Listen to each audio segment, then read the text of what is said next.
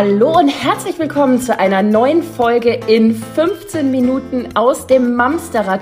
Ich freue mich riesig, dass ich hier bin und es ist eine Riesenehre für euch beide, dass ich gekommen bin.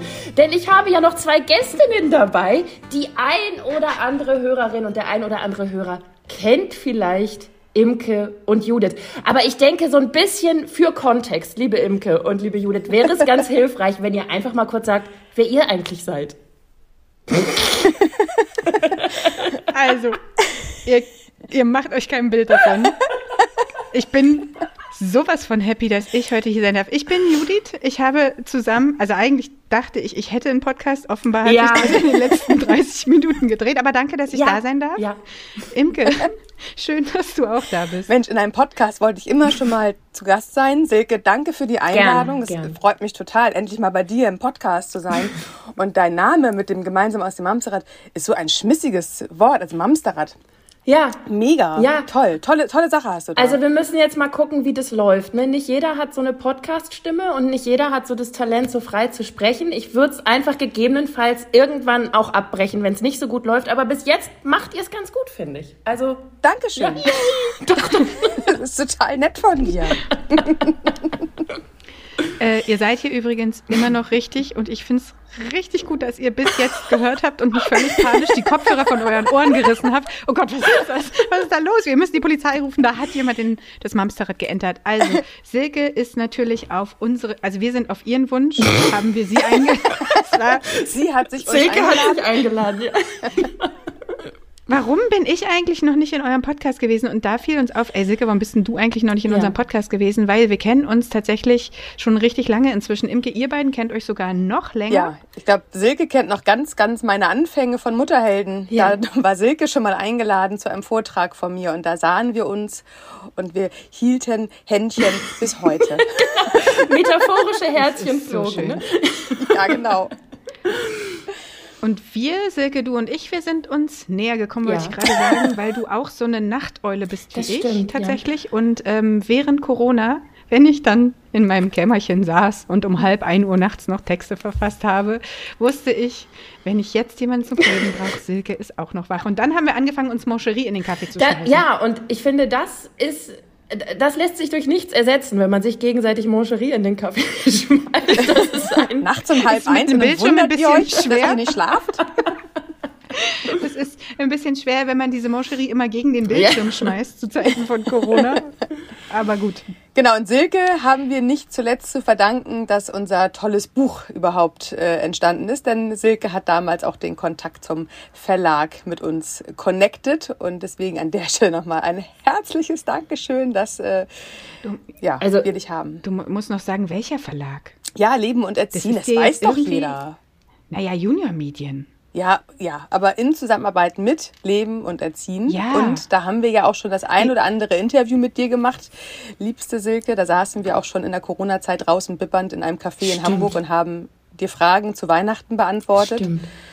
Ja, Mensch, wir haben schon Ach, so das viel. Das war so, so, ein Stadtteil, Hohe Luft hieß der, ne? Silke, kennst nee, ist lange her, dass ich da mal Silke hat gerade die große, weite Stadt verlassen, ist jetzt in den Speckgürtel Hamburgs gezogen und kennt jetzt Hamburg nur noch äh, die Postleitzahlen kennst du noch. Ne? Die Postleitzahlen kenne ich und, und ich freue mich riesig, dass ich es geschafft habe, hier zwischen Umzugskartons mir was einzurichten, wo ich jetzt mit euch reden und sprechen kann und euch sehen kann. Es ist ja fast, als wäre ich noch in der Großstadt. Also es fühlt sich an. Ist so, ne? Fühlt sich an. Ne? Ja, ist so.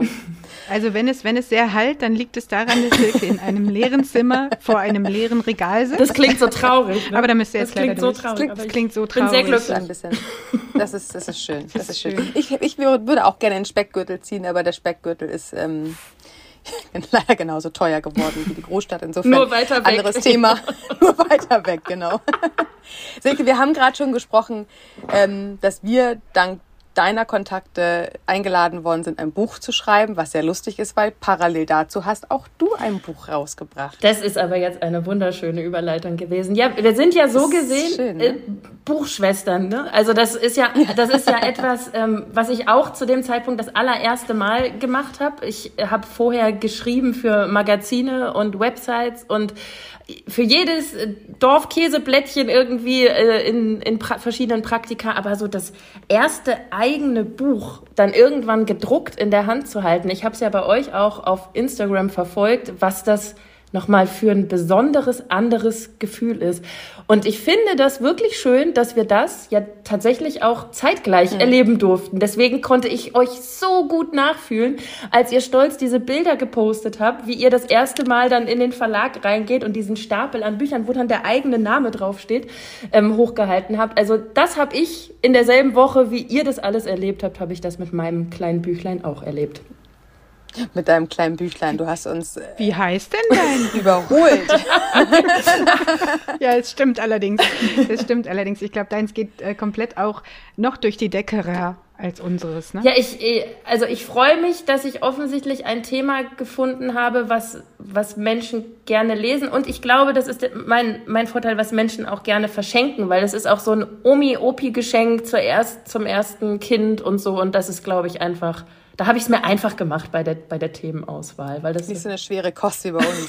da. Guck mal. Und dann hast du dir auch noch richtig viele Gastautoren und Autorinnen dazu geholt. Das heißt, eigentlich haben Menschen dein Buch geschrieben? Oh Gott, bin ich ja, hässlich. Ja, nee, aber das, das, ich werde das, bei, ich werd das jetzt nur noch so machen. Ich lasse einfach meinen Namen drüber schreiben. Dann schreibe ich so eine kleine Einleitung, so fünf, sechs Zeilen und dann nur noch Gastautorinnen und Autoren. Also ich habe ich hab tatsächlich, äh, also mein Buch sind, enthält sehr viele Anekdoten aus meinem eigenen Mutterleben. Ich bin ja zweifache Mama von einem achtjährigen Sohn und einer mittlerweile fünfjährigen Tochter.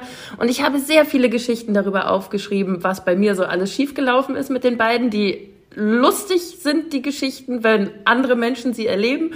Also in dem Fall ich. die nicht immer. Multiple Persönlichkeiten, so richtig. die nicht, nicht immer ganz so lustig waren in dem Moment, in dem ich sie erlebt habe, aber im Nachgang es sehr gut getan hat, sie aufzuschreiben. Und ähm, um das ein bisschen auch aus einer anderen Sichtweise nochmal aufzudröseln, habe ich zehn Väter gefragt, ob sie verschiedene Situationen aus ihrer Elternschaft aufschreiben können, zu verschiedenen Stationen. Also das Buch ist chronologisch geordnet, geht mit der Schwangerschaft los bis zur Schulzeit. Und da durften dann auch mal die Männer was schreiben und erzählen. Jetzt müssen wir endlich mal den Titel hören. Nein, der ist geheim, ja, damit ich keins verkaufe. Achso, ach ja, stimmt. Den sagen wir nicht. Wenn, wenn, äh, ich, ich brauche kurz deine Aufmerksamkeit, Imke. Ja? Wenn Silke uns jetzt fragt, ob wir an ihrem neuen Buch mitarbeiten wollen, wir sagen nein. Verdammt. Okay, okay, sind wir vorbereitet. Okay. Äh, Silke, zurück zu dir. Ja. Du bist ja äh, wieder also. zugeschaltet. Erzähl uns mal das Titel deines Buches. Mein Buch. Jetzt hält, jetzt, jetzt, jetzt hält äh, Judith das gerade in die Kamera, falls äh, Silke nicht mehr einfällt, wie ihr eigenes Buch heißt. Ich finde, das ist Ja, das, ist, das ist so ein bisschen Teleprompter-mäßig und es wäre so peinlich, wenn ich wenn ich jetzt falsch sage. Ne?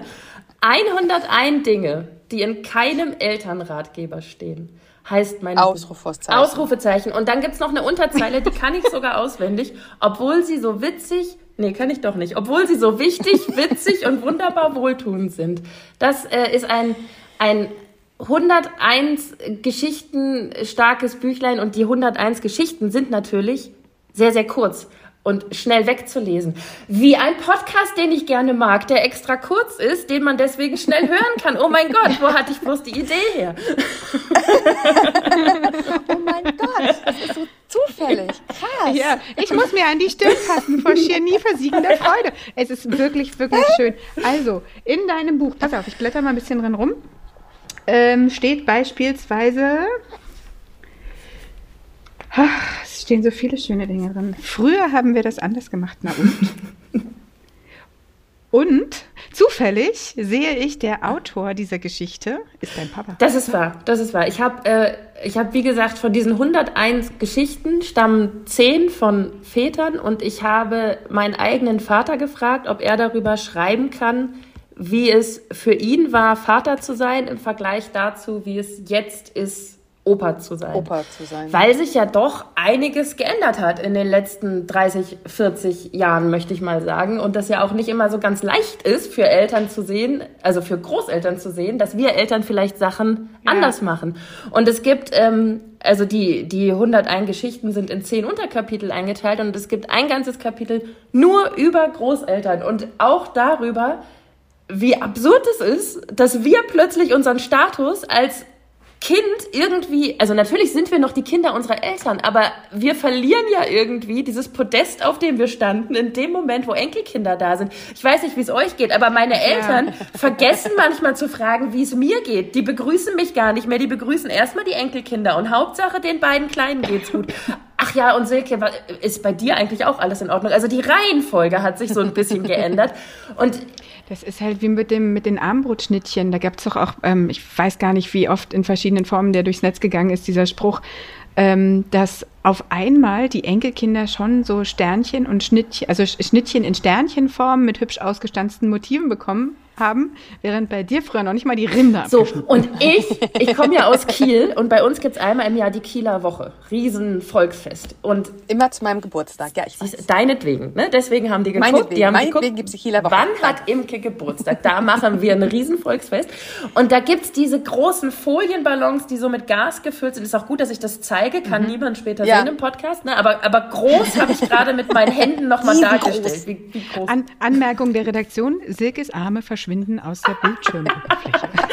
also diese großen Folienballons, wo meine Eltern früh, und ich wollte immer so einen haben, ne? ich wollte so einen Minimauskopf, der dann wirklich fliegt, weil er mit Helium gefüllt ist. Meine Eltern immer gesagt haben, so einen teuren Plastikquatsch kaufen wir nicht, ne? sie geben hier genug Geld aus. Und als meine Eltern das erste Mal mit meinen Kindern auf der Kieler Woche waren, ohne uns Eltern, kriege ich ein Foto aufs Handy, meine Tochter mit meinem, mit, mit meinem Minimaus-Ballon. Warum? Was ist Mann.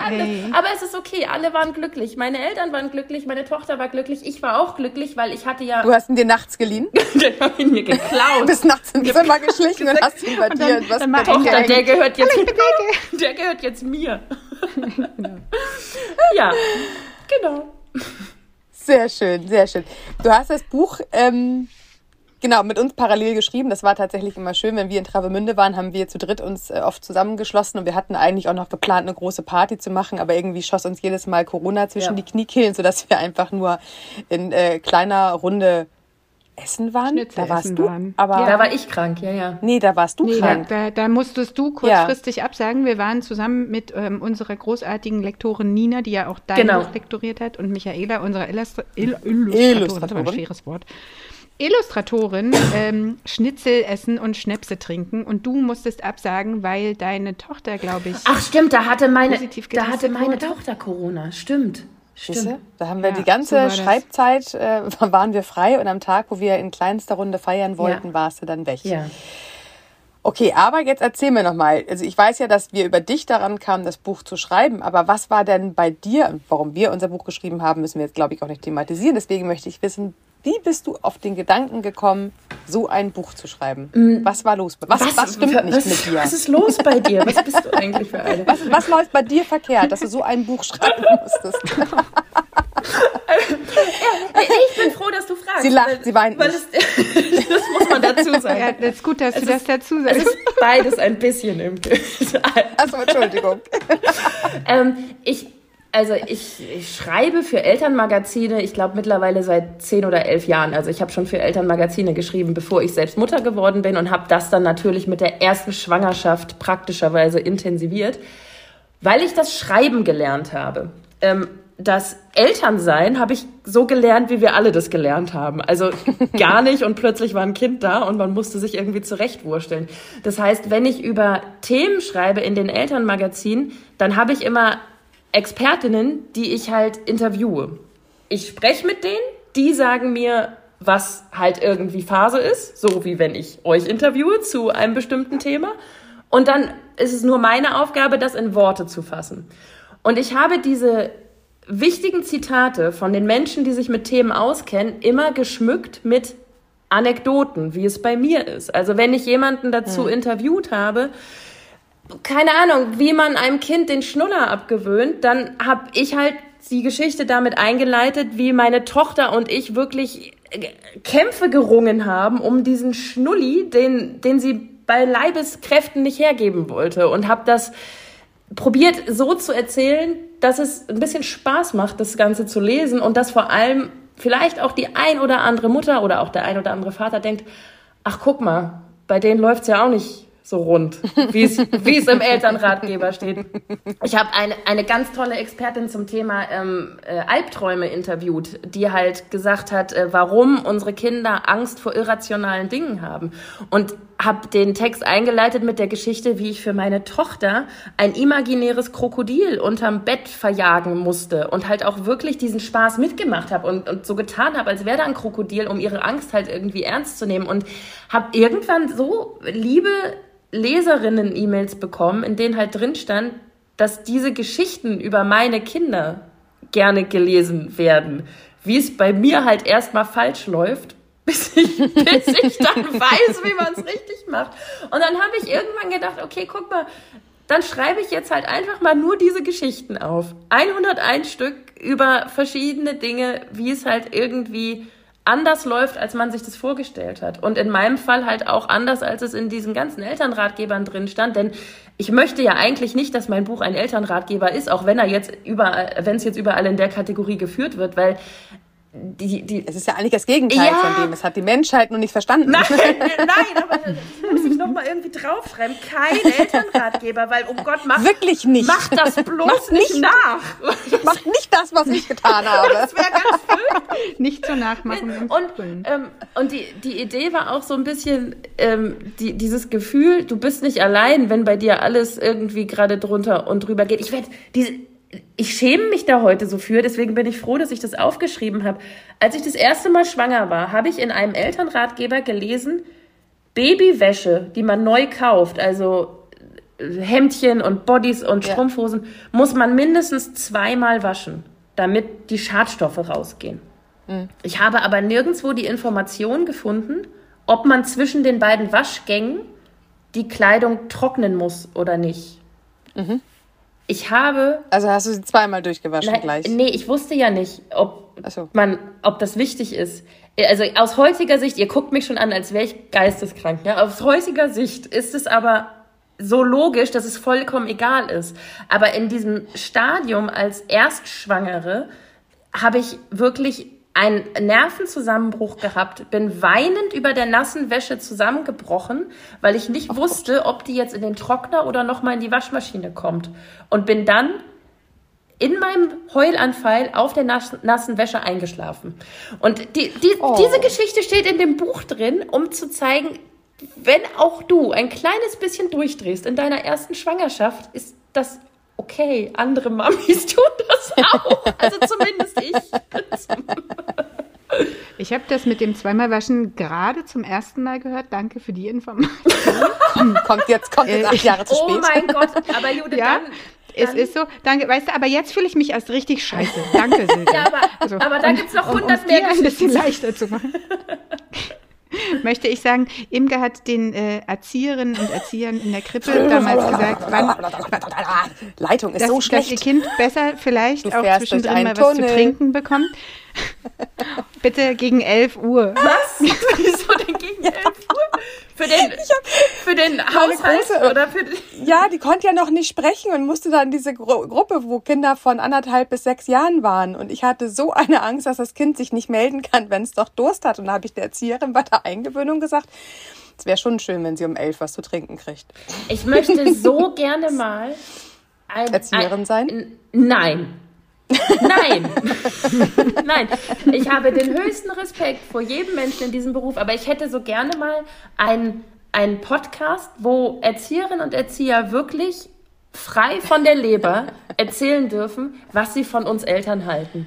Ich ja, glaube, die, ja, ich glaube, ja. die erleben Geschichten, das glaubt man nicht. Also, die würde ich nicht, jetzt dazu zählen, Imke. Das glaube ich gar nicht, dass du das mal gesagt hast.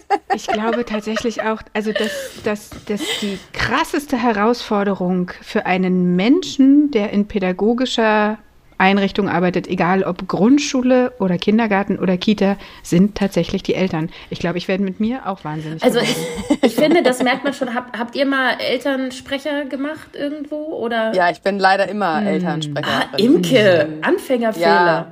Ja. ja, aber weiß.